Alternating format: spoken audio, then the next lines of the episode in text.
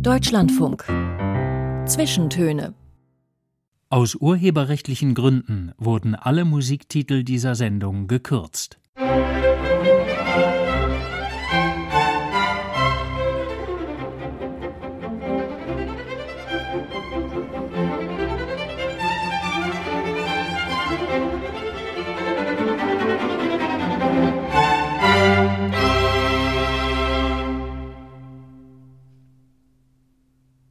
Der Beruf der Hebamme ist politisch. Davon ist mein heutiger Gast Katharina Pereira überzeugt.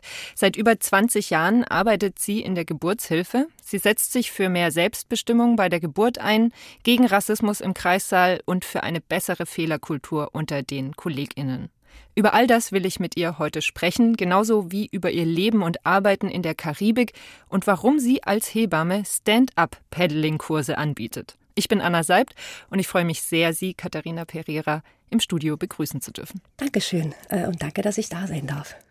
Bevor wir loslegen, noch ein kurzer Hinweis, dass wir natürlich hoffentlich viel über die schönen Seiten des Berufs sprechen werden, es aber auch um Gewalt, um, wie gesagt, Rassismus oder vielleicht auch mal den Tod gehen kann.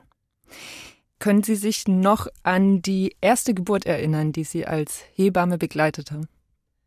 Ja, meine erste Geburt, die ich als Schülerin ähm, alleine begleiten durfte, also wir hatten in der Ausbildung ähm, eine Mentorin an unserer Seite, war die Begleitung einer Frau oder einer Familie, die eine Stillgeburt hatte.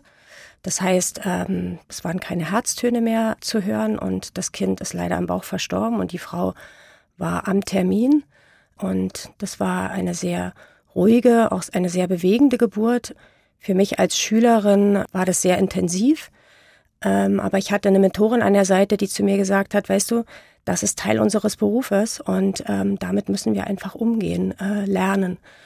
Und es war insofern eine schöne Geburt, ähm, also so, sofern man schöne Geburt sagen kann, dass die Frau ähm, sehr selbstbestimmt geboren hat, ähm, dass äh, wir das Kind wirklich willkommen geheißen haben, zusammen mit der Frau, dass wir das Kind dann angezogen haben, in so eine kleine Wiege gepackt haben und ähm, die Frau sich auch wirklich von dem Kind richtig schön verabschieden konnte.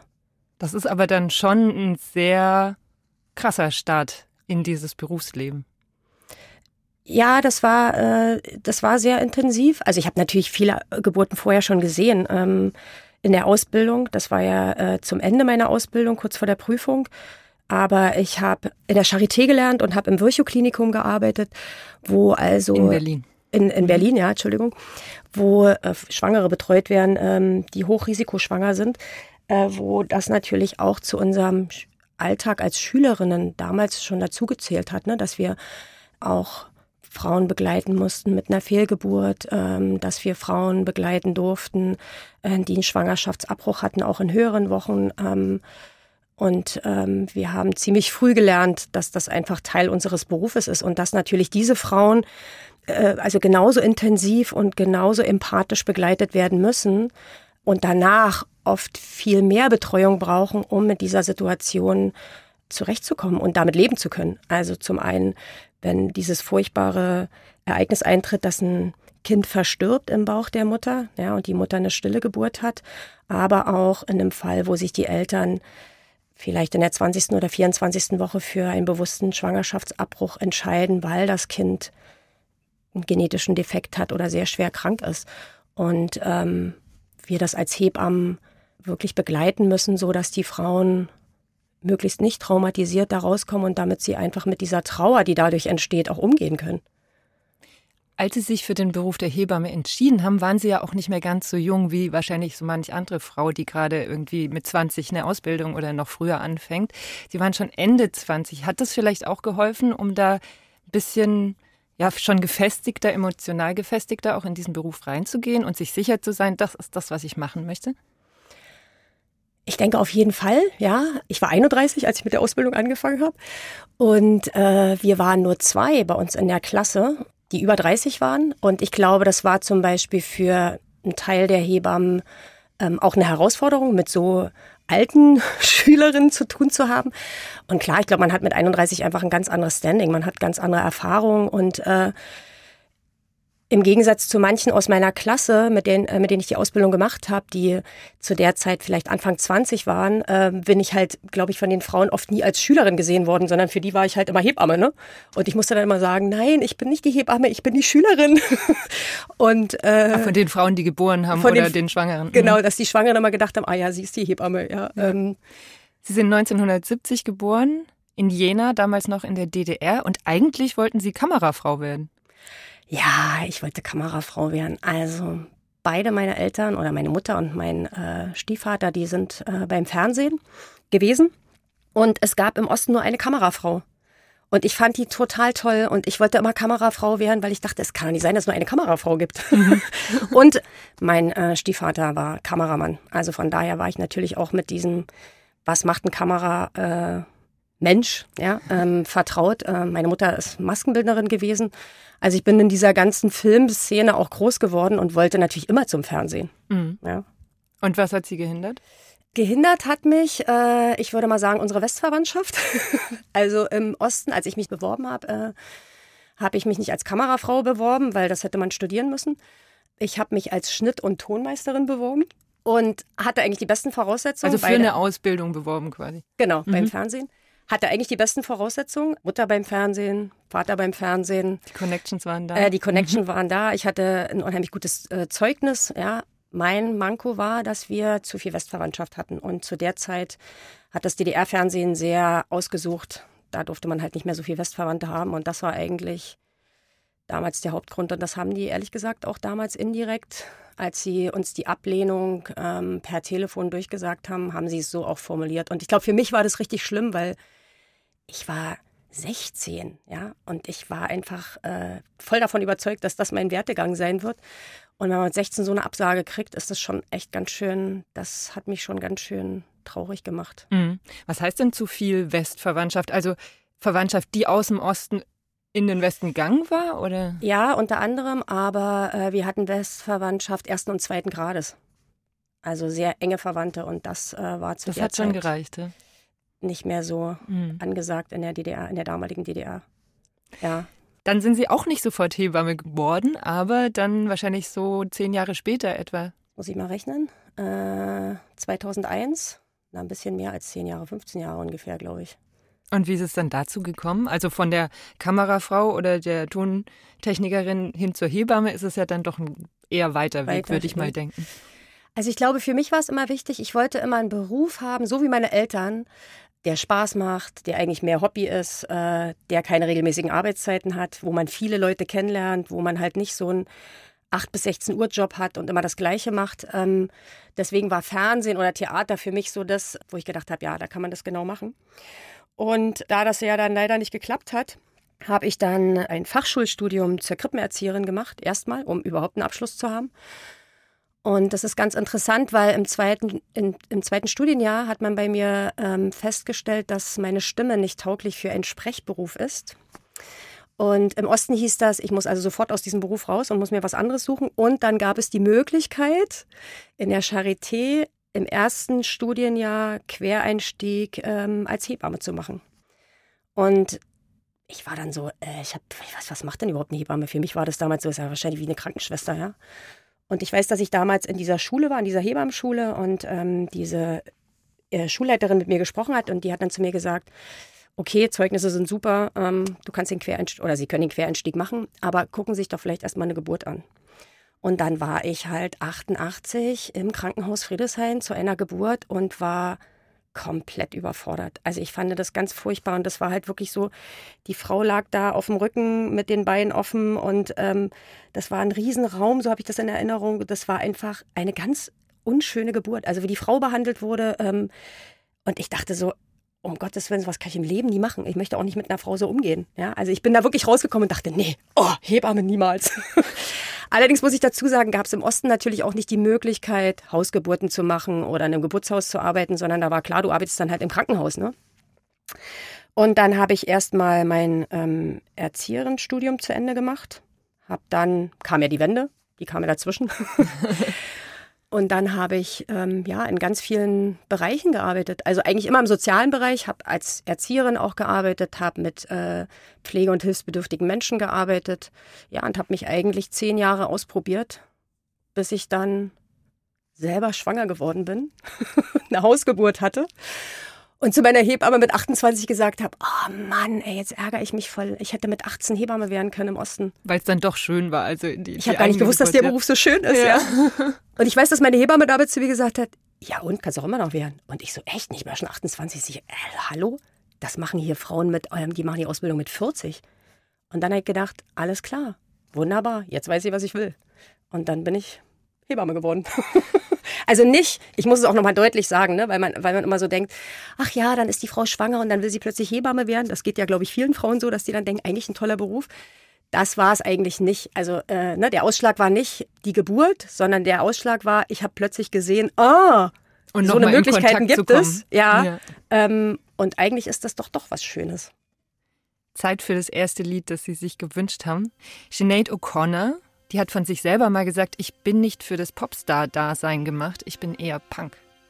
Können sich damit auch identifizieren, mit diesem doch auch immer so ein bisschen gegen die Linie Find ich gehen? Super. Finde ich super, ja. Kann ich ganz mitgehen.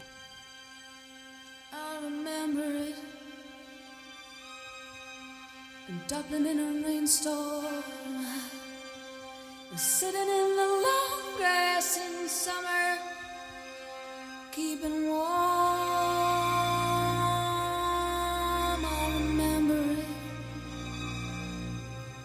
Every restless night. We were so young then, we thought that everything we could possibly do was right. And we moved stolen from our very eyes. And I wondered where you went to. And tell me, when did the light die?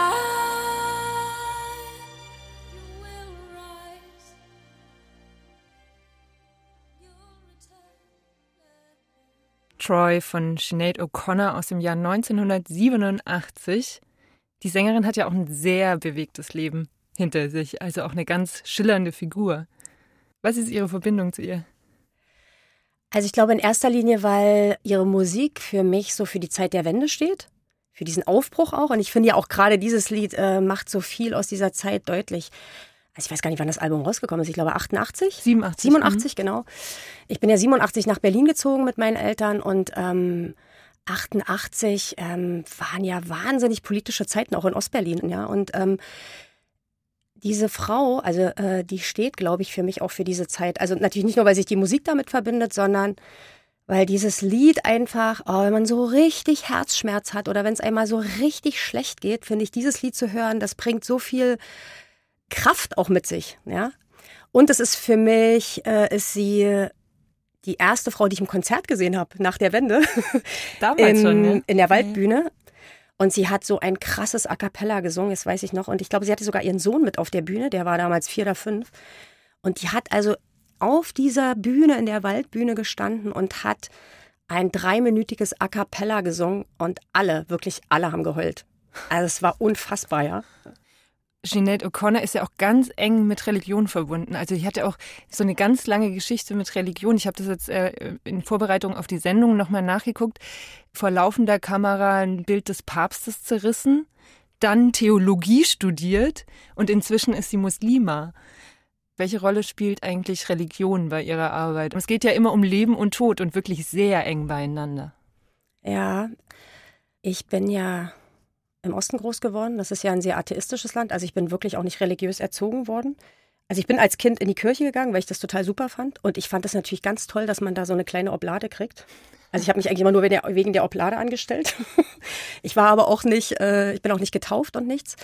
Und ich habe eigentlich nie an Gott geglaubt. Als ich dann Hebamme geworden bin und als ich dann auch angefangen habe, ähm, als Hebamme richtig zu arbeiten, also freiberuflich und vor allen Dingen auch Hausgeburten zu begleiten. Ähm, Im Laufe meiner Berufszeit ist mir klar geworden, ich bin schon religiös. Ich würde jetzt nicht sagen, ich bin diese oder jene Richtung, aber ich weiß, dass es jemanden gibt, ob Mann oder Frau, ähm, die auf uns schaut und vor allen Dingen glaube ich gerade in diesem Szenarium Geburt, ja, dass es sehr wohl jemanden gibt, der da die Hand schützend über uns hat. Und ich glaube, wenn ich ähm, oder nicht, ich glaube, wenn ich zur Geburt fahre, äh, wenn ich also nachts zur Geburt gerufen werde oder auch tagsüber, ich weiß, ich sitze in meinem Auto und ich rede mit mir selber und ich bete und ich äh, bitte darum, dass ich die Kraft habe, diese Frau genau in der Art und Weise zu begleiten, wie sie es braucht, dass ich die Kompetenz behalte, zu wissen, wann ich abzugeben habe ähm, und dass ich mein Wissen so nutze, dass es äh, zum Wohlbefinden der Frau und des Kindes passiert, ja, und dass ich äh, konzentriert bin und dass ich wachsam bin, ja, und ähm, das hilft mir schon sehr, auch in diese Ruhe zu kommen und ähm, glaube ich, vielleicht auch nochmal so einen anderen Blick mit mit einem anderen Respekt und auch mit einer sehr ehrwürdig, sagt man das, mit, äh, mit einer Ehrerbietung ähm, in diese, fürchtig vielleicht. Eher ne? fürchtig in diese in diese Geburt reinzugehen. So wie Sie es beschreiben, hört man das ja auch. Das ist schon eine sehr, sehr große Verantwortung, einfach ein großer Druck, der auf so einer Hebamme auch lastet. Was bringt Sie dazu, sich dem auszusetzen? Weil ich diesen Moment also Moment im Sinne von, das ist ja ein sehr langer Zeitraum, ne? Die Frau in der Schwangerschaft zu begleiten, unter der Geburt und dann auch im Wochenbett, äh, weil das ein sehr spezieller Moment im Leben einer Frau ist und natürlich auch ihrer Partnerin.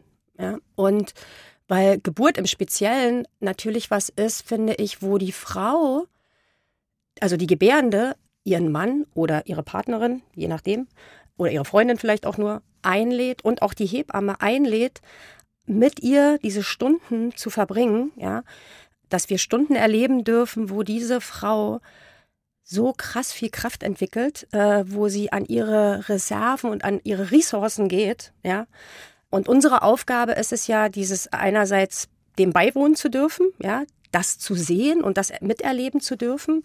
Und natürlich für mich als Hebamme ähm, den Prozess so zu begleiten, dass sie wirklich das Maximale aus ihrer Kraft herausholen kann oder sie in ihrer Kraft auch zu bestärken. Und ich sehe es immer wirklich wie eine Einladung. Es ist eigentlich ein Geschenk, dass wir dabei sein dürfen. Ich als Heber natürlich, äh, als Hebamme natürlich äh, aus der fachlichen Seite her. Ne? Also ich bringe ja die fachliche Kompetenz mit. Und natürlich muss ich empathisch sein, aber ich brauche natürlich die professionelle Distanz. Ja? Und das ist schon, ähm, das ist schon was sehr Bewegendes. Mhm. Ist ja ein sehr intensives Verhältnis, das sich da aufbaut. Also auch, weil Sie ja nicht nur bei der Geburt dabei sind, sondern auch äh, bei der Vorbereitung, sage ich jetzt mal, bei, den, bei der Zeit vor der Geburt, genauso wie äh, Wochenbett und die Zeit nach der Geburt. Ist es eigentlich auch manchmal schwer, die, die, die Frauen und Mütter dann wieder ziehen zu lassen? Oder ist das auch ein gutes Gefühl zu sagen, und jetzt kommt ihr da alleine ohne mich weiter klar? Nö, ist nicht schwer, weil äh, es ist ja für mich von Anfang an ein sehr begrenzter Prozess. Also ich weiß ja, dass das eine gewisse Dauer hat. Zum Beispiel betreue ich die Frauen sehr lange im Wochenbett, also eigentlich so wirklich sechs bis acht Wochen. Und nach acht Wochen bin auch ich an einem Punkt, wo ich so denke, ach, jetzt reicht's. Jetzt kann sie es alleine. Also sie kann es ja so oder so alleine, ne? aber jetzt braucht sie mich nicht mehr. Und das ist schon, wir kommen schon immer an so einen Punkt, finde ich, wo es äh, der richtige Zeitpunkt ist, sich zu verabschieden. Und vielleicht sieht man sich ja auch mal wieder. wir sind uns über eine kurze Zeit sehr, sehr nah. Ja, und ähm, ich habe natürlich das unheimliche Glück, dass ich Menschen erleben darf, äh, so wie sie wirklich sind. Also mit ihren ganzen Emotionen, mit allem, was sie mitbringen. Ähm, und dass ich in diesen Stunden, die so intensiv sind, also in den Stunden der Geburt oder auch in dieser sensiblen Zeit, ähm, in den ersten Tagen oder Wochen im Wochenbett, dass ich da ja so nah dran bin, dass das Authentische, glaube ich, auch total wichtig ist. Und im Umkehrschluss, was mir neulich auch aufgefallen ist, dass wir ja auch als Hebammen dieses Privileg haben, so viele Männer ja auch sehen zu dürfen in einer totalen Ausnahmesituation. Also auch die, die PartnerInnen sind ja äh, so offen und so emotional äh, sensibel in, diesen, in dieser Zeit, ja. Und ich glaube, ganz ehrlich, es gibt keine andere Berufsgruppe, äh, die so viel heulende Männer schon im Leben gesehen hat wie die Hebammen. das kann ich mir gut vorstellen. Wir haben in den letzten zwei, drei Jahren gesellschaftlich, also in Deutschland, viel über Pflegeberufe gesprochen und über Respekt und Wertschätzung diesen Berufen gegenüber. Haben Sie das Gefühl, der Beruf der Hebamme ist gesellschaftlich genug wertgeschätzt oder denken Sie sich manchmal dafür, was wir hier alles so wuppen und auf uns nehmen, werden wir vielleicht doch gar nicht so wahrgenommen? Also ich glaube, dass der gesellschaftlich äh, sehr hoch angesehen ist, weil äh, ich finde, meine Erfahrung ist immer, wenn man sagt, Hebammen sind immer da so, oh, echt Hebamme, oh, wie toll. ja, also alle sind immer gleich so. Also ich finde auch, wenn ich äh, mal Probleme mit den Behörden habe, was ja selten vorkommt, ja, oder wenn man so auch mit, äh, weil man nicht richtig geparkt hat oder so, ne, wenn man so Probleme kriegt in der Parksituation. Ich finde, wann immer man dann sagt, also lieber Herr Polizist, ähm, ich weiß, es ist jetzt gerade nicht richtig geparkt, aber ich war hier gerade bei einer Geburt, dass dann immer alle gleich so, ach echt, ehrlich, ah ja, okay, nee, kein Problem, ne? Das ist dann immer alles kein Tipp. Problem. Also äh, mit Hebamme kommt man immer ziemlich gut durch. Ich glaube, es ist in der Öffentlichkeit äh, in den letzten Jahren sehr wohl thematisiert worden und ich glaube, für ganz viele ist es präsent, dass wir gerade als freiberufliche Hebammen eine wahnsinnig hohe Haftpflichtsumme zahlen müssen. Mein Problem ist so ein bisschen, dass die Richtung, in die es gegangen ist, nicht das ist, was es wirklich äh, darstellen müsste. Ja? Also in der Öffentlichkeit ist es eher so, dass äh, die Haftpflichtsumme, ähm, die die Hebamme bezahlen muss, wenn sie äh, freiberuflich arbeitet und Geburten begleitet, ich glaube, für die meisten Leute ist das so, ah, das ist ja nur für die Hausgeburten und für die außerklinischen Geburten. So roundabout ja? 10.000 Euro im Jahr? Ja, ich glaube 12.000 sind es mittlerweile. Ja, ich bin hm. mir jetzt gar nicht mehr ganz sicher, weil ich gerade keine Geburtshilfe mache ähm, aber zwischen 10.000 und 12.000. Und äh, ich glaube, dass gesellschaftlich das so ist, der Konsens ist, ja gut, es sind ja nur zwei Prozent, die Hausgeburten und Geburtshausgeburten wollen. Ähm, die können ja immer noch ins Krankenhaus, die Frauen. Ne? Das ist so der Konsens. Aber das, was die, ähm, was die Öffentlichkeit nicht weiß oder was so nicht richtig transportiert wurde von den Medien oder auch vom, äh, von den Verbänden, ist, dass die freiberuflichen Hebammen äh, nicht nur die sind, die Hausgeburten und Geburtshausgeburten begleiten, sondern auch die, die im Belegsystem arbeiten. Belegsystem heißt, dass die nicht im Krankenhaus angestellt sind, sondern dass die praktisch auch alle freiberuflich sind und sich selber organisieren, aber im Kreissaal die Geburten machen. Ja? Das heißt, das Krankenhaus ist einerseits davon frei, die Frauen anzustellen, also die Hebammen anzustellen, äh, den Urlaub zu geben und, und, und. Also es ist ein wahnsinniges Kostenpaket auch, was die sparen. Und auf der anderen Seite bedeutet das für die Hebammen, dass sie sich selber versichern müssen. Das, das heißt, Risiko selber tragen. Die müssen sich geburtshilflich mhm. versichern. Das heißt, die zahlen auch diese 10.000 bis 12.000 Euro im, im Jahr. Und die Beleggeburten machen in Deutschland 30 Prozent der Geburten aus. Und das ist echt eine große Nummer. Mhm. Ja? So, und äh, es geht in erster Linie um eine ganz krasse Unterversorgung oder noch schlimmere Unterversorgung als die, die wir schon haben, in den Krankenhäusern, weil es einfach 30 Prozent aller Hebammen sind, die geburtshilflich, freiberuflich arbeiten und sich für diese Versicherungssumme versichern müssen. Wobei die ja, ja nicht alles zahlen. Also die Krankenkassen übernehmen da Die Krankenkassen übernehmen, ich glaube, 60 Prozent. Aber trotzdem muss man das ja erstmal vorstrecken. Und ja. das Problem der Krankenkassen ist, es dauert wahnsinnig lange, bis das bearbeitet wird. Also wir haben Kolleginnen, die warten teilweise sechs bis acht Monate auf dieses Geld. Ne? Und wenn ich je, alle halbe Jahre das nur beantragen kann, muss ich jedes Mal 6000 Euro vorstrecken können. Ja, alle halbe Jahre, die ich ja irgendwo auch erstmal herkriegen muss. Mhm. Ja, das heißt, für neue Kolleginnen, ob die jetzt gerade mit der Ausbildung oder mit dem Studium fertig sind oder Kolleginnen, die wieder in die Geburtshilfe ähm, einsteigen möchten, da brauche ich erstmal 12.000 Euro, um überhaupt die Versicherung zahlen zu können. Das ist das Problem. Bevor wir jetzt noch tiefer einsteigen in die Untiefen der Arbeitsbedingungen bei Hebammen, hören wir noch ein Lied. Avengers heißt die Band. We Are the One ist der Titel. Eine kalifornische Punk-Rock-Band aus den 70ern, so richtig vom Anfang des Punks. Warum haben Sie die ausgesucht? Weil dieses Lied äh, für mich, ja, für die Zeit in den 90ern steht die Zeit von Lichtenhagen, Mölln und Mölln, Solingen. Rostock. Ja. Die äh, ähm, rassistischen Angriffe. Genau, die rassistischen Angriffe und weil es eigentlich auch für die Zeit steht, ja, in der ich mich angefangen habe, politisch zu engagieren.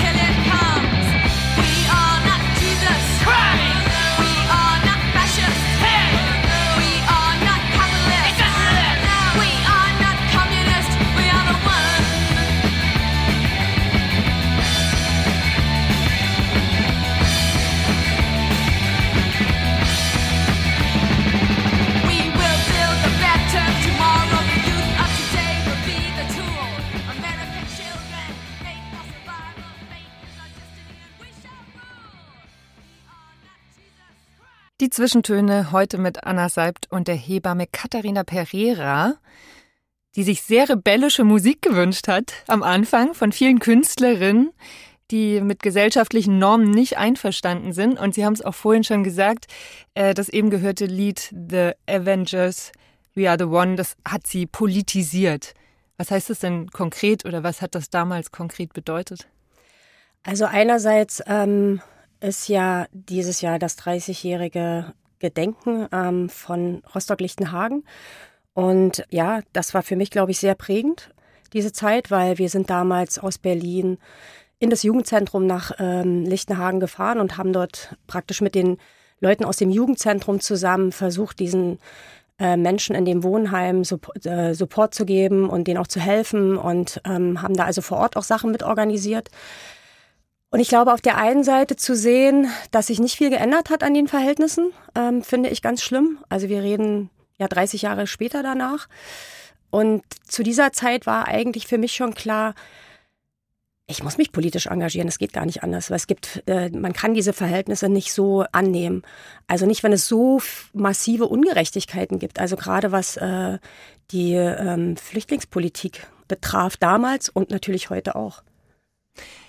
Und Rassismus ist ja was, was tatsächlich vor dem Kreissaal oder der Geburt auch nicht Halt macht. Sie haben vor ein paar Jahren äh, die Midwife Rebels gegründet. Was war das für eine Aktion?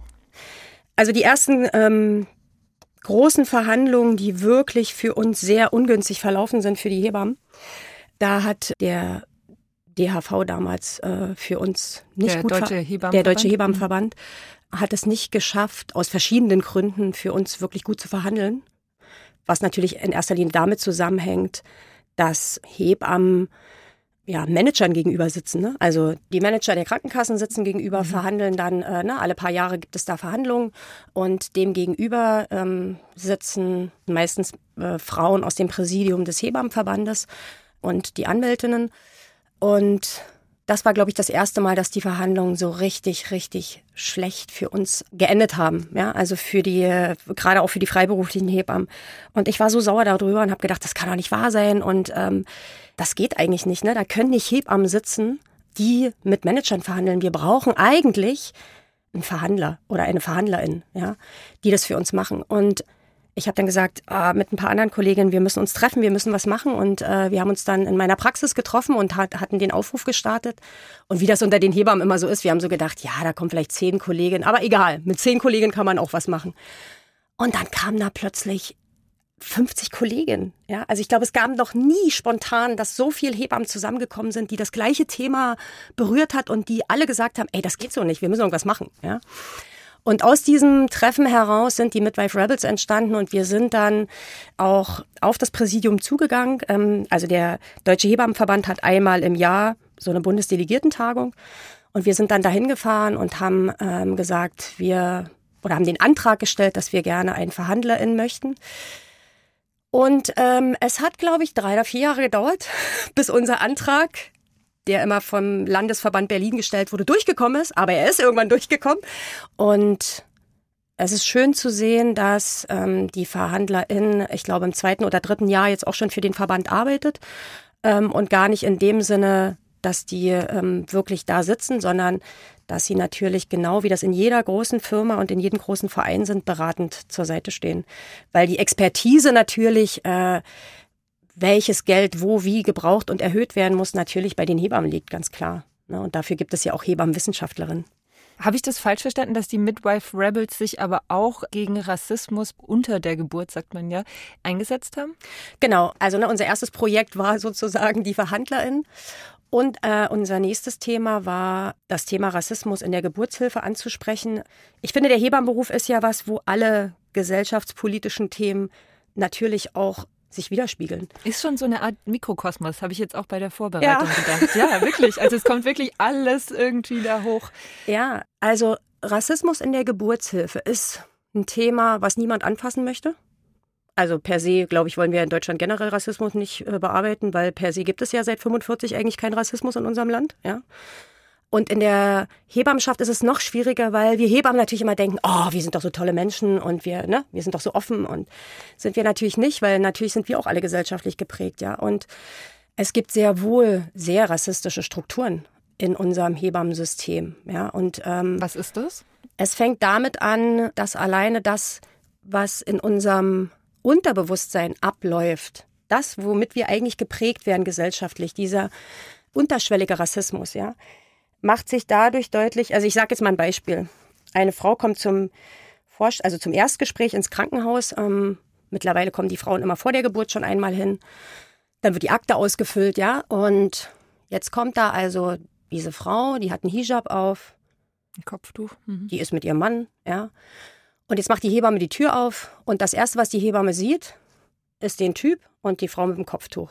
Das, was bei der Hebamme Unterbewusstsein abläuft, ist, aha, die wird unterdrückt von ihrem Typ, die muss wahrscheinlich das Kopftuch tragen, die arme Frau. Ja, so.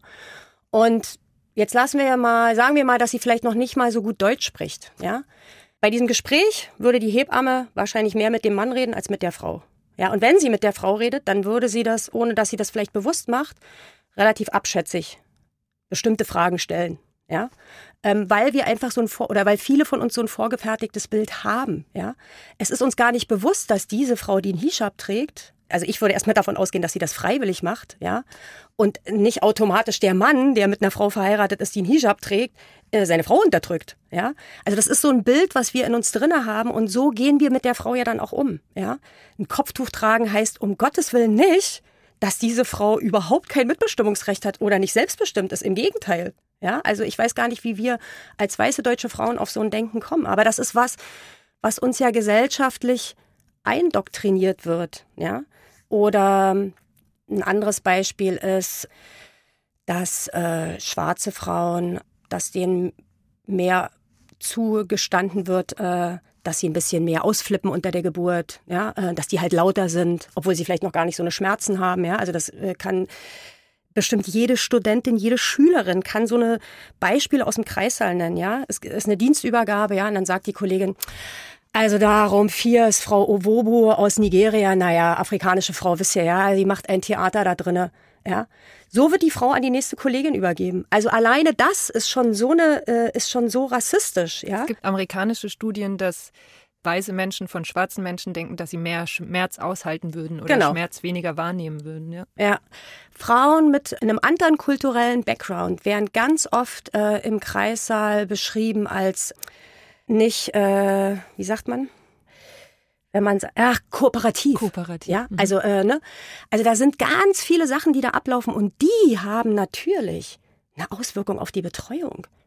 Ja, und darüber müssen wir uns im Klaren sein. Also es gibt eine Studie, in, äh, in England werden ja regelmäßig dazu äh, Statistiken erhoben und in England ist es so, dass statistisch gesehen eine schwarze Frau ein vierfach höheres Risiko hat, während der Schwangerschaft, unter der Geburt und im Wochenbett zu versterben als eine weiße Frau. Ich glaube, asiatische Frauen haben zweifach höheres Risiko in, ähm, in UK ähm, an, ähm, in dieser Zeit zu versterben. So, und dann reden wir jetzt nicht über Amerika, da ist es noch höher, ja, sondern wir reden über ein europäisches Land. Sprich, wenn das in England so ist, dann müsste es bei uns auch so eine Zahlen geben. Und äh, wir haben 20 Prozent äh, Menschen in unserem Land mit äh, einem anderen kulturellen Background. Ja, das heißt, also eine türkische Community, arabische Community, die ganze afrodiasporische Community, die asiatische Community. Und es gibt keine Datenerhebung darüber. Das wird einfach nicht gemacht bei uns. Ja, und die einzigen, die das in der Eigeninitiative gemacht haben, sind Each One Teach One und Citizen for Europe. Die haben 2020 einen sogenannten Afro-Zensus gemacht. Wir haben ja eine Million schwarze, diasporische, afrodiasporische Menschen in Deutschland leben. Und die sind online befragt worden über Diskriminierung und Rassismuserfahrung. Also es geht durch die ganze, durch die ganzen gesellschaftlichen Sachen. Aber die sind auch zum Gesundheitssystem befragt worden, ja. Und dabei ist rausgekommen, zum einen, dass 67 Prozent aller afrodiasporischen oder schwarzen Frauen sich im Gesundheitswesen und in der Pflege rassistisch behandelt fühlen, ja. Ich glaube, bei den Männern sind es irgendwas um die 53 Prozent. Und dass 90 Prozent aller schwarzen Menschen sagen, dass wenn sie Rassismus thematisieren, das total abgetan wird und gesagt wird, ja, also spinnst ein bisschen, ne? Das ist nicht, das stimmt nicht. Ja? Das wollte ich jetzt nämlich gerade fragen, weil das ist ja auch immer sehr delikat, dieses Thema anzusprechen. Also so Alltagsrassismus oder Rassismus, der uns vielleicht gar nicht bewusst ist, sondern so in unseren Strukturen, in unserem Erlebten so drinsteckt. Und dann ist es nochmal delikater, wenn Kolleginnen andere Kolleginnen kritisieren oder sagen, hey, da ist irgendwie, haben wir ein Problem. Wie ist Ihre Aktion dann aufgenommen worden? Also ich glaube erstmal sehr offen, ja. Aber natürlich, weil ich glaube, die Reaktion erstmal ist, naja, also mich betrifft das ja nicht nur. Also ich bin ja nicht rassistisch, also finde ich eigentlich okay die Aktion. Die Aktion hat ja dazu geführt, dass wir einen Antrag gestellt haben auf dieser Bundesdelegiertentagung und ein äh, vom Verband uns gewünscht haben, dass es auf der Webseite des Deutschen Hebammenverbandes eine ganz klare Positionierung zu Rassismus gibt. Und da ist eine Arbeitsgruppe draus entstanden, in der durfte ich auch mitarbeiten. Und das waren sechs wirklich tolle Kolleginnen. Ähm, und wir haben ein super Statement dazu verfasst, ähm, was wirklich ähm, ganz klar sagt, wie wir uns als Verband, als Hebammen auch sehen, ja, dass wir antirassistisch sind, dass wir offen sind für alle Lebensformen, für alle Menschen, für alle Personen mit Uterus und für alle äh, für welches Gender man sich entscheidet, ja. Aber ich weiß auch, als dieses Papier dann vorgestellt wird, oh mein Gott, wir hatten so eine Diskussion, ja. Und das war so, wo klar war, okay, man wird diese Diskussion immer haben, ja. Und das ist einfach. Und ich finde auch, in erster Linie muss ich doch immer mit mir selber anfangen. Und ich kann vielleicht mal so ein Beispiel aus meinem eigenen Erfahrungsbereich sagen. Also ich habe immer Probleme, Namen richtig auszusprechen. Auf dem letzten Hebammenkongress hat eine Kollegin von uns aus England gesprochen die äh, über das Thema Rassismus gesprochen hat. Und die hat das sehr gut angesprochen. Die hat nämlich gesagt, wenn wir schon den Namen der Frau nicht richtig aussprechen, was ist denn das für eine Information an die Frau? Also wenn ich den Namen schon nicht richtig ausspreche, ist das schon das erste Mal, dass die Frau denkt, äh, wie soll die mich denn überhaupt als Person ernst nehmen, ja? Ich habe mir das so noch nie überlegt, ja? Und von da an habe ich jeder Frau, also auch, ich mache ja englische Geburtsvorbereitungskurse, ja, wo ja auch ähm, teilweise Namen sind, ähm, die mir schwerfallen auszusprechen. Seitdem sage ich jeder Frau, wo ich Schwierigkeiten habe, den Namen auszusprechen, korrigier mich bitte. Finde ich, ändert doch so viel, ja. Und seitdem ich das mache und seitdem ich darauf achte und das eben nicht mehr so, ach ja gut, kann ich nicht, äh, seitdem ich mir Mühe gebe, ist das auch was anderes. Und das ist so ein kleines Ding, was man ändern kann, ja. Und wo es ja nur darum geht, ich sensibilisiere mich dafür oder vielleicht auch eine andere Person oder werde natürlich von jemand anders auch sensibilisiert. Und dann kann ich doch einfach sagen, ah, okay, sorry, wusste ich nicht. Ich versuche es anders zu machen. Weil bis dahin, wo ich es nicht weiß, kann ich erstmal nichts falsch machen. Aber wenn ich es weiß, dann ist es fatal, wenn ich es weiter so mache. Dann brauchen wir jetzt wieder Musik. Musikalisch geht's nach Jamaika zu Kofi. Eine relativ junge Künstlerin noch, 2000 erst geboren. Zusammen mit Buju Banton und Pressure.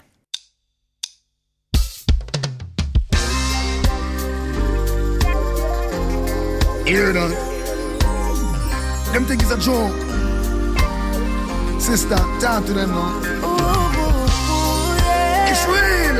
Never give Do you have any doubt? Ooh. This one we're talking about. Coffee. Under the pressure, under the pressure, yeah, under the pressure, under the pressure. If your boy trouble take away now, we cheat in a second, cause we all under pressure, my friend. Sometimes when you feel it, you cry down. I hurt your heart, you know, but do not make it stress cause it I feel be better, not feel living at the ghetto, feel be under the pressure, my friend.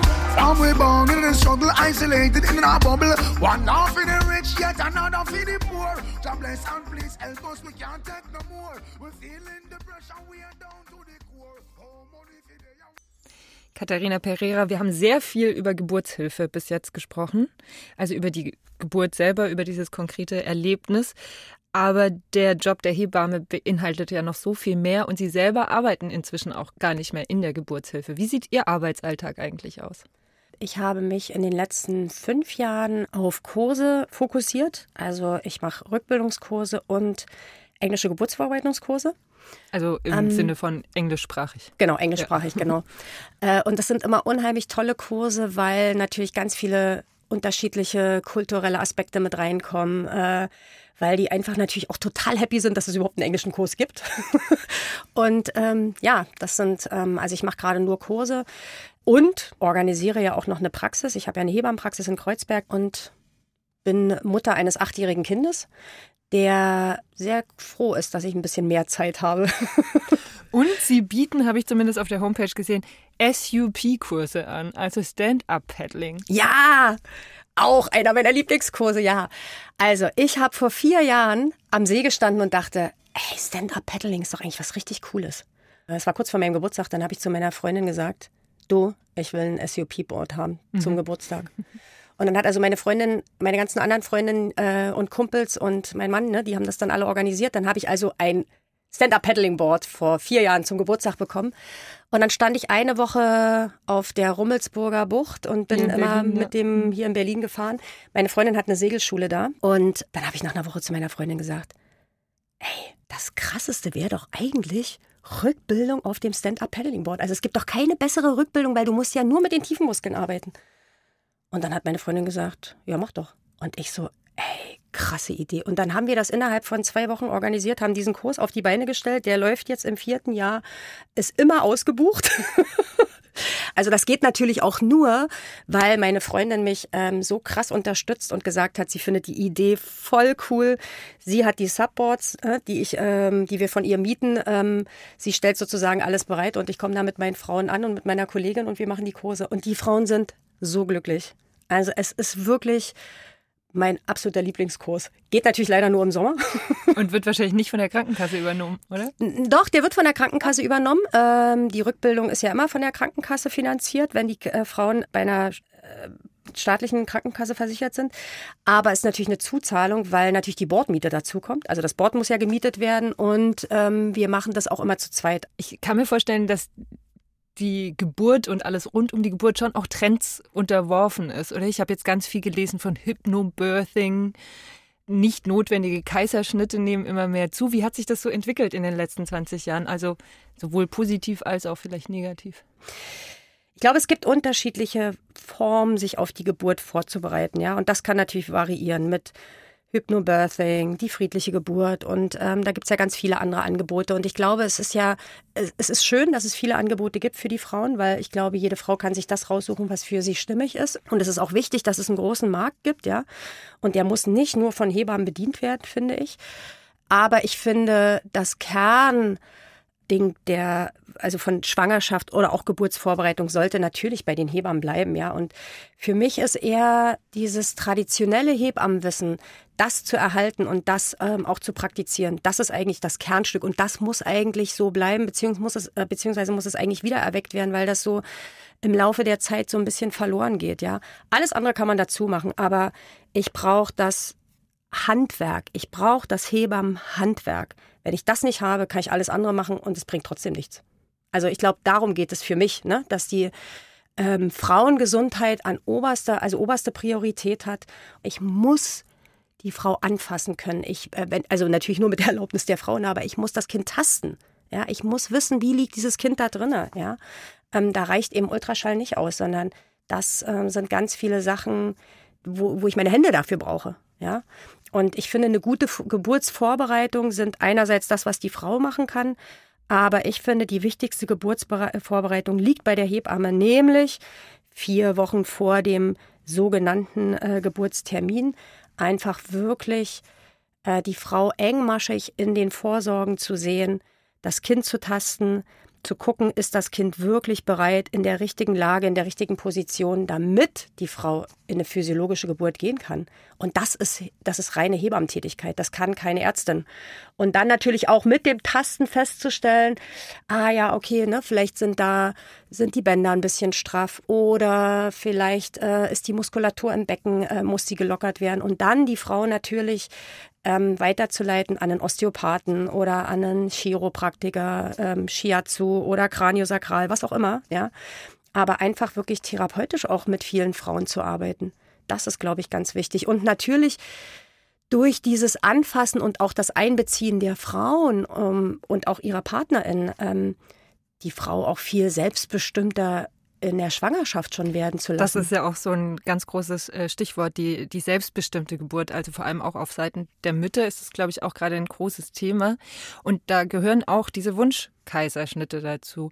Ich habe äh, nachgelesen, ein Drittel aller Geburten passiert per Kaiserschnitt in Deutschland und zehn Prozent davon sind eben Wunschkaiserschnitte. Das heißt, die sind medizinisch eigentlich nicht notwendig. Die Influencerin Jule Lobo hat dazu letztens ein, äh, eine Kolumne geschrieben und hat geschrieben, in einer Welt, in der sich Menschen beim kleinsten Kopfschmerz Tabletten in den Organismus jagen, sollen Mütter bitte Tee trinken und ihre innere Kraft mobilisieren, um den Schmerz wegzuatmen. Also sie ist äh, eine Verfechterin eben dieser Wunschkaiserschnitte. Wie stehen Sie jetzt, wo Sie auch gerade gesagt haben, traditionelles Wissen und Frauen irgendwie empowern, da durchzugehen und das zu machen. Wie stehen Sie da dazu? Also erstmal glaube ich, dass grundsätzlich die Entscheidung, wie eine Frau gebären möchte, natürlich bei der Frau liegt. Wenn die Frau sich äh, entscheidet, einen Kaiserschnitt zu haben, finde ich, muss man das respektieren. Dann ist es meine Aufgabe als Hebamme oder auch ne, äh, für, die, für die Ärztin, die Frau adäquat aufzuklären und zwar in einer informierten Entscheidung. Ja? Zu sagen, okay, was sind die Vorteile, was sind die Nachteile? Und wenn die Frau dann sagt, ja, ich möchte das, dann finde ich, müssen wir das respektieren. Ob ich das machen würde, ist doch eine ganz andere Frage. Also das ist doch, das steht doch auch gar nicht im Raum, ja. So, das ist die eine Seite. Die andere Seite ist, ähm, dass wir eine Kaiserschnittrate haben von 30 Prozent deutschlandweit, was sehr hoch ist, ja. Also die Entscheidung für, den, äh, für, den, äh, für die meisten Kaiserschnitte fällt nicht, weil es äh, einen medizinischen Grund vorher schon gab, sondern meist diagnostiziert ist Geburtsstillstand bei vier bis fünf Zentimetern Muttermundseröffnung, dann heißt das, die Frau kann nicht in die aktive Geburt gehen. Und der Hauptgrund ist meistens nicht, äh, weil es eine medizinische Indikation gibt, sondern weil die Frau in dem Moment sich nicht sicher fühlt, sich nicht respektiert fühlt in ihrer Privatheit, in ihrer Selbstbestimmung und weil, die, weil das Setting für die Frau nicht stimmt, dass sie sich sicher genug fühlt, weiter in die Geburt reinzugehen. Das ist der Hauptgrund oder also einer der Gründe. Das, ja? das, heißt, Sie sagen, das ist eher eine psychische äh, Geschichte quasi. Nee, es, ist, es hat was mit der Betreuung zu tun.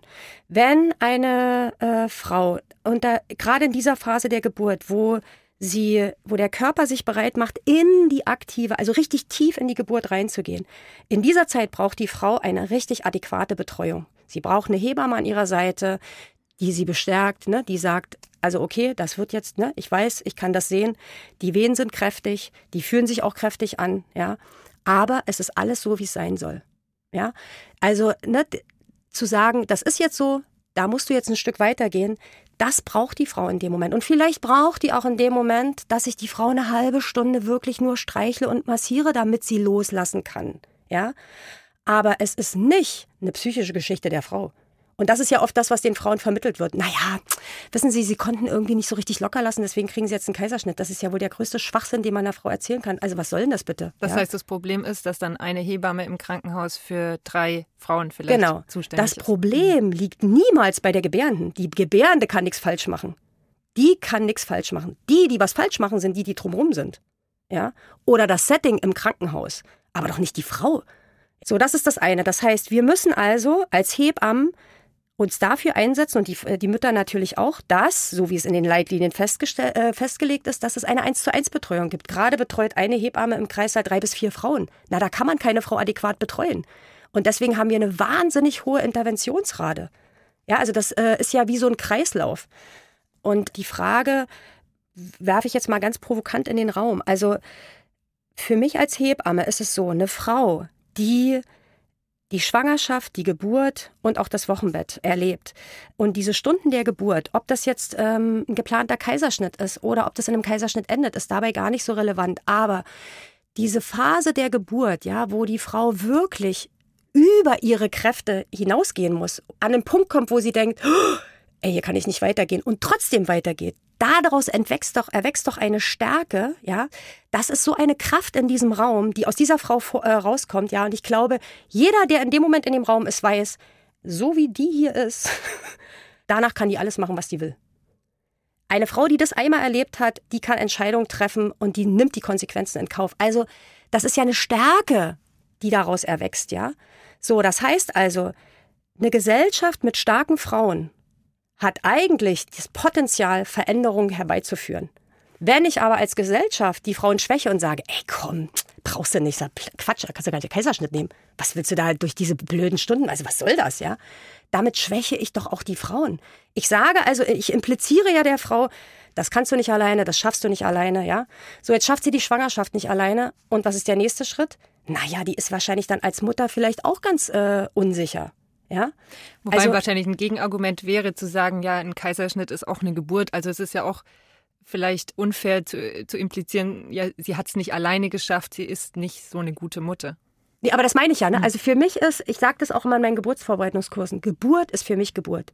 Es ist egal, ob das Kind äh, rausgedrückt wird, sage ich jetzt mal, ja, ob es mit Bauchgeburt zur Welt kommt, also mit einem Kaiserschnitt, oder ob vielleicht äh, unterstützt werden musste mit einer, äh, mit einer Sauglocke. Geburt ist Geburt, der Prozess an sich. Und selbst ein geplanter Kaiserschnitt, ja, oder ein Wunschkaiserschnitt kann doch was sehr Kraftvolles sein, ja. Es geht ja nur um den gesellschaftlichen Aspekt, ja. Geburt ist was, ähm, wo unheimliche Stärke erwachsen kann, ja. Und Stärke erwachsen kann auch, dass die Frau vielleicht unter der Geburt sagt, ey, okay, hier ist meine Grenze erreicht, das weiß ich, ich möchte jetzt eine Epiduralanästhesie. Oder ich möchte meinetwegen auch einen Kaiserschnitt. Aber das soll sie doch entscheiden und nicht die Gesellschaft oder die Ärzte entscheiden das für sie. Es sei denn, es gibt medizinischen Grund. Ja, also das will ich gar nicht. Aber ich hoffe, dass ich das deutlich machen konnte. Ne? Es ist so, und das fängt ja unter der Geburt an und geht ja dann in der Menopause weiter. ne? Also das ist ja so. Ein weites Feld, wie Herr Fontane sagen würde. Wir brauchen wieder Musik, glaube ich. Busy äh. Signal, Comfort Zone haben Sie sich gewünscht. Was verbindet Sie mit diesem Lied? Oh, das habe ich für meinen Mann ausgesucht. Für meinen Mann, wir sind ja schon seit 17 Jahren zusammen. Es steht, glaube ich, für unsere Beziehung. Girl, flowers in my garden.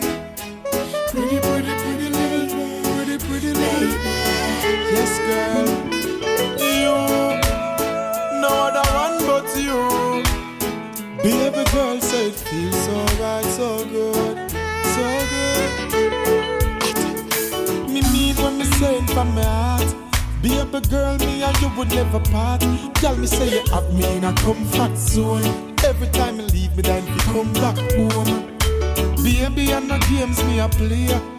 I and I woulda never ever stray. Girl, me say you lock me in your comfort zone. Get me solid as a rock, you know me tough like stone. I believe that love is a powerful thing, feeling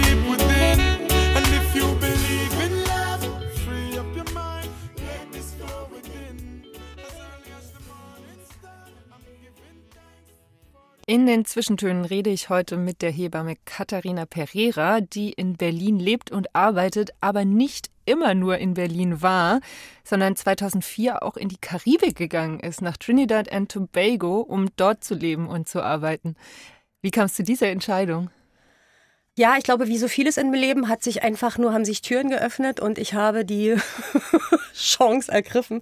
Ich war das erste Mal in der Karibik äh, 96 und ich war vorher ähm, drei Monate oder zweimal drei Monate in den Staaten und habe in San Francisco gelebt. Und ähm, dann wollte ich nochmal über den Winter drei Monate weg mit einer Freundin. Und dann hat eine Freundin von uns äh, bei einem Essen gesagt, hä, flieg doch nach Tobago.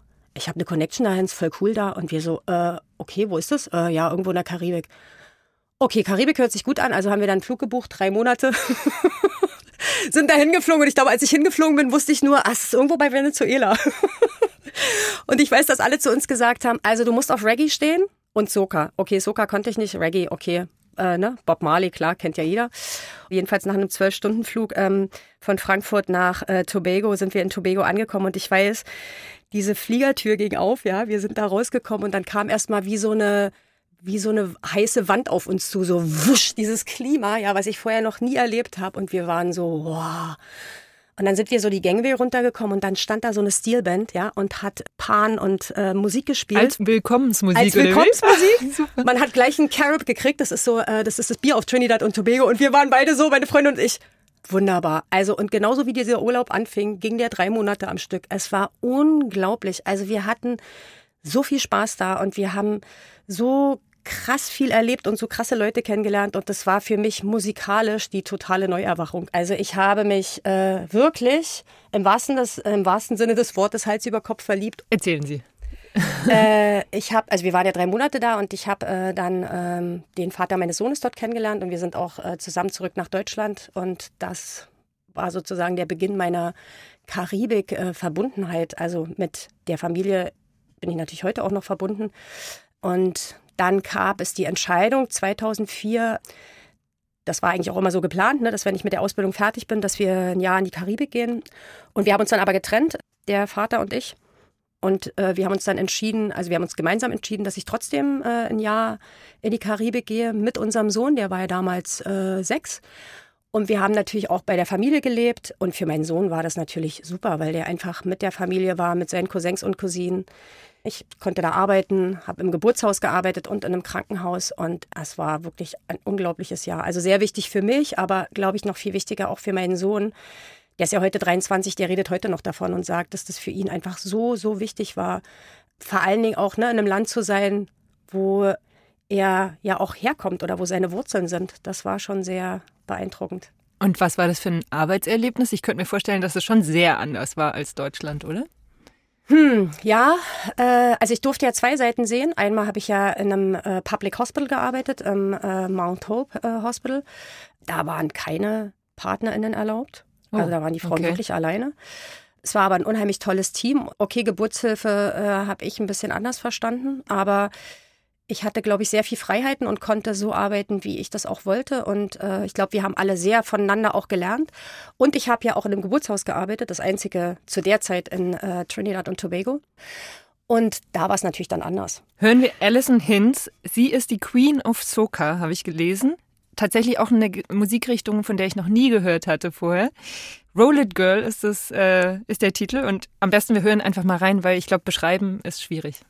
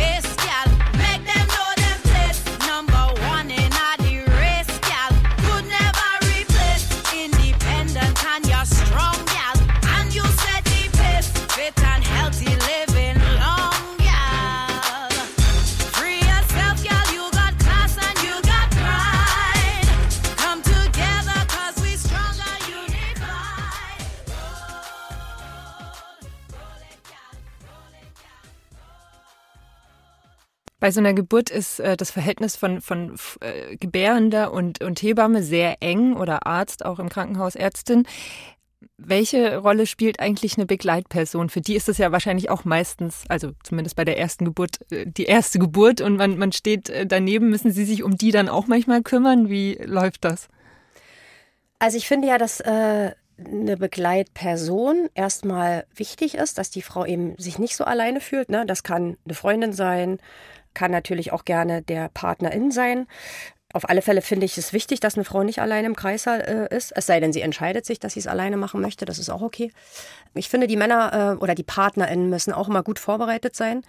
Die PartnerInnen denken ja immer, naja, ich sitze dann halt, dann streichel ich so ein bisschen und dann wird das schon irgendwie. Aber ich glaube, ich versuche die immer woanders abzuholen, weil ich ähm, zum einen in Geburtsvorbereitungskursen sehr viel Wert drauf lege, dass die natürlich auch ein Verständnis davon haben müssen, ja. Warum ist das jetzt so? Was passiert da überhaupt im Körper meiner Frau? Weil nur wenn ich das weiß, auch als, also sowohl als Gebärende, ne, nimmt es ja auch Angst, also wenn ich ein Image habe äh, im Kopf, wie was aussieht oder wie was funktioniert oder wenn ich ein Verständnis dafür habe, kann ich natürlich mit dem Prozess anders äh, umgehen. Und das zählt natürlich für die Begleitperson genauso.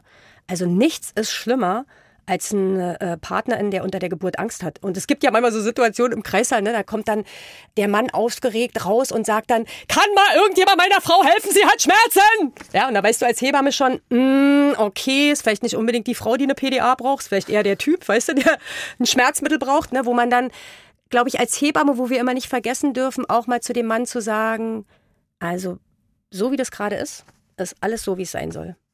Deine Frau hat gute Wehen, aber deiner Frau geht es eigentlich ganz gut, dem Kind geht es gut.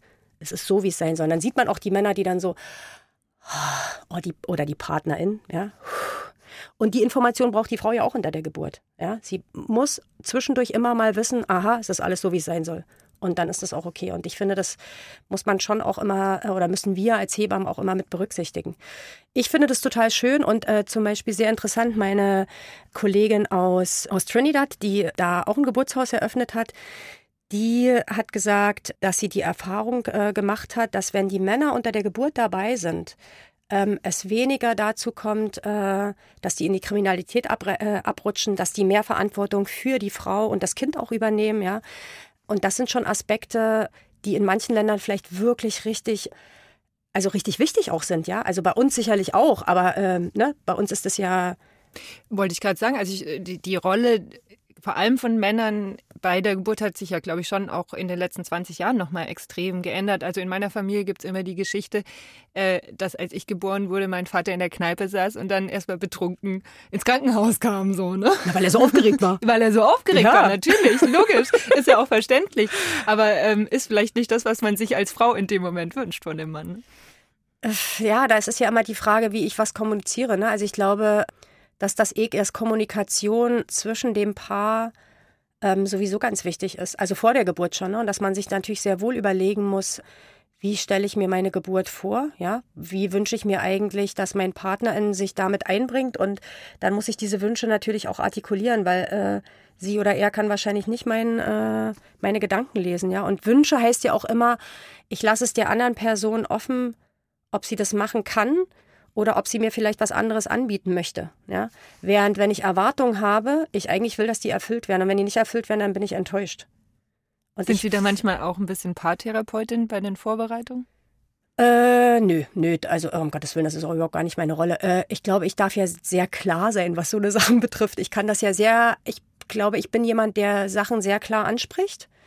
Und ich rede auch gerne in Geburtsvorbereitungskursen über Solo-Sex und dass ich zum Beispiel auch der Meinung bin, die beste Geburtsvorbereitung, und das ist ja die Angst vieler Frauen, dass sie eben nicht klar ihre Grenzen ähm, sagen können, ist eigentlich zu anzufangen, während wir Sex haben mit unserem Partner oder Partnerin, anzufangen zu fragen, was möchtest du denn heute? Oder wie fühlt es sich denn für dich heute an? Oder vielleicht auch zu sagen, oh, weißt du was?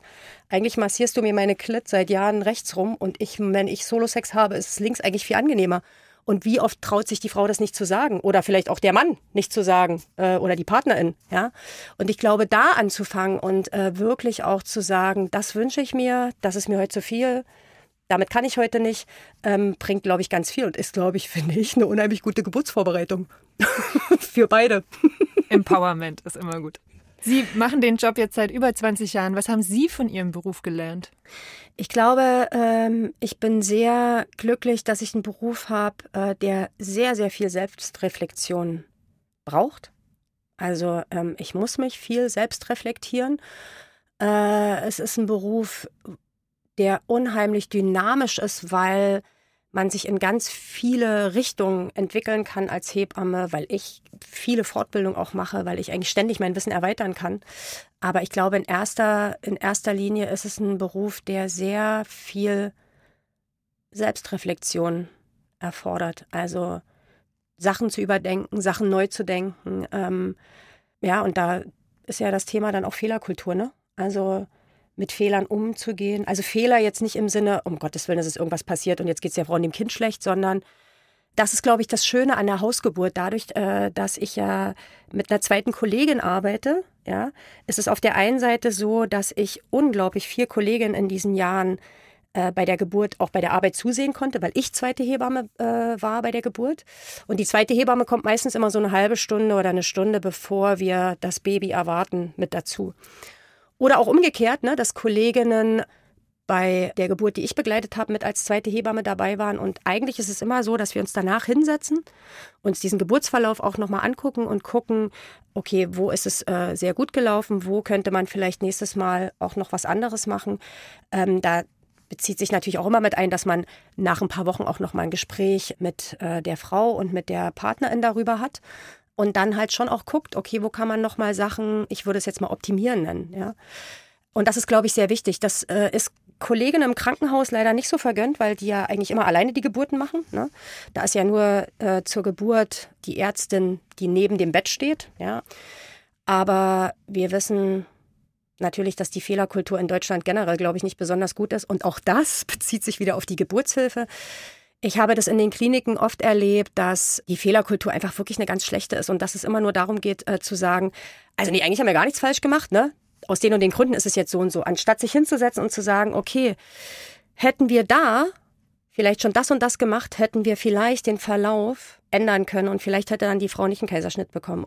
Und es geht nicht darum zu sagen, danach kann man ja immer leicht sagen, man hätte alles anders machen können, sondern dann weiß ich, okay, das nächste Mal, wenn wir wieder in so eine Situation kommen, dann machen wir das nicht so, sondern dann machen wir ein anderes Management. Und das ist doch, glaube ich, ganz wichtig. Das waren die Zwischentöne mit der Hebamme Katharina Pereira. Nächste Woche spricht mein Kollege Klaus Pilger mit niemand Geringerem als Anke Engelke, die schon fast 50 Jahre im deutschen Fernseh- und Showgeschäft unterwegs ist. Vielen Dank, Katharina Pereira, dass Sie heute mein Gast waren. Wir beenden unser Gespräch mit einem letzten Lied, Essence von Wizkid and Thames aus Nigeria. Und Sie wollen bestimmt noch was dazu sagen. Dieses Lied widme ich unseren großen Kindern, weil ich finde, es ist eine tolle Generation, die da gerade ähm, heranwächst oder ne, die jetzt in den Zwanzigern ist, die sehr politisch sind und die sich ähm, ja durch ihre kulturellen Background auch identifiziert und äh, dazu steht. Mein Name ist Anna sagt Tschüss und viel Spaß beim Weiterhören.